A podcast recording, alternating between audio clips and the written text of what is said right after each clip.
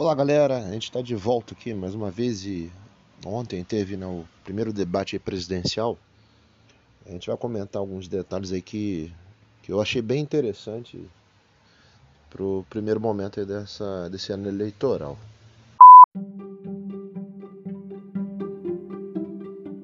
Certo, o que acontece? O pessoal quando ele costuma é, falar comigo a respeito de política e eleição, não se atenta para que tudo aquilo ali é um teatro implícito da coisa. Tá? Um teatro por quê? Porque todos os candidatos que eles passam num programa de televisão, eles vão tentar tirar o máximo de proveito da visibilidade que eles têm. Tá? A visibilidade ela é para alguém que quer é, ascender em alguma coisa, talvez a, a matéria-prima principal para você chegar ao teu objetivo. Tá? Isso seja em qualquer carreira, mas no meio político, isso é muito claro por quê? Porque o candidato ele precisa aparecer. Tá? Não é só um fundo eleitoral, não é só redes sociais. A televisão ela tem esse papel interessante porque ela é um meio de comunicação tradicional e ela vai jogar praticamente 99% das pessoas a tua figura. E isso é uma coisa que está assim muito próxima do povão. E quando eu falo povão é a galera que come é, ovo mexido com creme crack. Não é o pessoal que, que troca de carro a cada dois anos, não, tá? Então o que acontece? Dá a impressão que eu tive ontem desse debate da Band é, é o seguinte, que as pessoas não estão conseguindo né, entender as entrelinhas dos candidatos. Tá? Principalmente os candidatos que estão na frente seriam o Lula e o Bolsonaro. No caso, é, especialmente do Lula, eu reparei algumas coisas interessantes. A primeira delas é que o Lula está disposto a montar qualquer tipo de aliança que consiga colocar ele num, dois passos à frente do Bolsonaro. E vocês de repente não repararam isso. Tá? Por que eu digo isso? Tá? A forma como ele se coloca mediante os candidatos menores, dos partidos menores. E o segundo ponto também foi o seguinte: que hoje né, o Lula ele tem um cuidado muito grande em, em falar né, ou expressar os aliados dele de outrora, né? ou seja, os velhos aliados ele fala com certo cuidado ou ele omite, tanto que em algum momento Ciro Gomes do debate ele ele deixou claro né, que quem está apoiando o Lula é, é o Eunício Oliveira, Renan Calheiros, toda aquela corja, né? Apodrecida da política. E isso aí gerou incômodo nele durante o debate.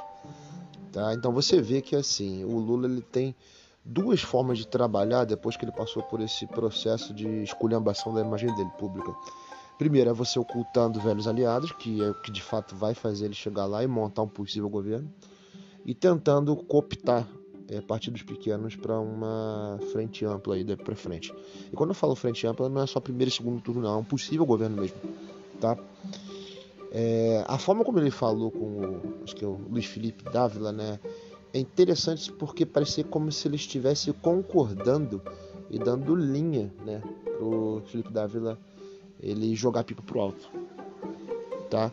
Sendo que qualquer ideia liberal num, num estado que ele seja forte, inchado, centralizado, ela vai se tornar apenas uma vai se tornar apenas uma brisa. Você não vai conseguir penetrar e fazer as reformas que um país precisa, tá?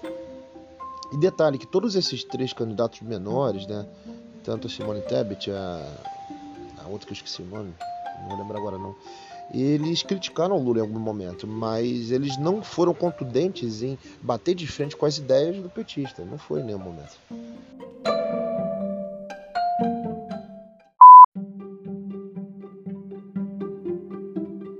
Então o que é interessante a gente reparar é o seguinte, ó.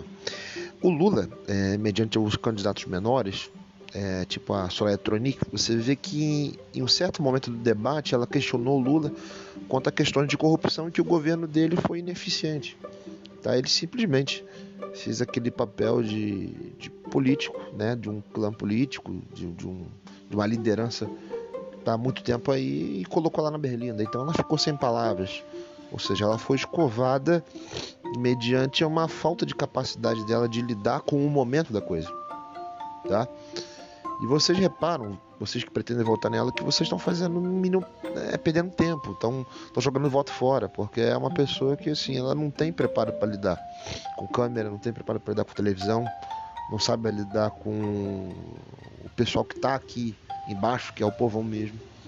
Tá? Enquanto você pega essas lideranças políticas de 30, 40 anos fazendo né, campanha é, no Brasil inteiro, eles conseguem lidar com o povão muito bem, diga-se de passagem.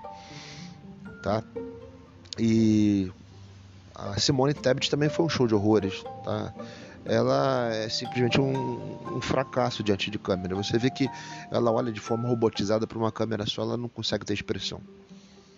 Tá? Em algum momento o Lula perguntou para ela a respeito da, da questão da pandemia, que ela estava na CPI, e você vê que praticamente ela chorou.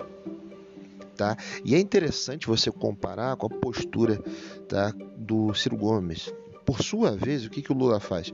Né, naquele momento, quando eu acho que alguém, uma jornalista, perguntou qual o papel que o Ciro Gomes poderia ter no futuro governo dele, o Lula pega aquele, aquela velha artimanha né, que as ratazanas fazem de jogar para o lado emocional da coisa né? Dizendo que existem três pessoas que ele respeita no Brasil, né? A memória das pessoas, uma delas seria os Maio Covas, o outro seria o Requião e o terceiro seria o Ciro Gomes, né? Então, quando foi ter a réplica, o Ciro Gomes simplesmente rebateu. Então você vê que a qualidade de um cara num debate é, tem que ser a que o Ciro Gomes teve naquele momento. De não cair numa lábia e deixar com que o público né, seguisse no automático naquilo ali. Tá? Então, assim, é... o Bolsonaro também teve uma participação muito importante. E ao meu ponto de ver, ele foi melhor por causa do seguinte: em todo momento ele não se preocupou em agir, né, diante das câmeras. Ele foi quem ele foi. Tá? Ou seja, ele rebateu, ele chamou né, o, o Lula de ladrão, aqueles adjetivos todos que vocês conhecem. E era previsto isso. Acho que tanto no final que ele falou que a polaridade ela é algo que acontece eu também reforço isso no seguinte sentido, de que vocês podem parar para ver que os candidatos menores, eles também tentaram forçar atenção para eles, né? ou seja, tentando reafirmar uma polaridade entre os maiores e os menores.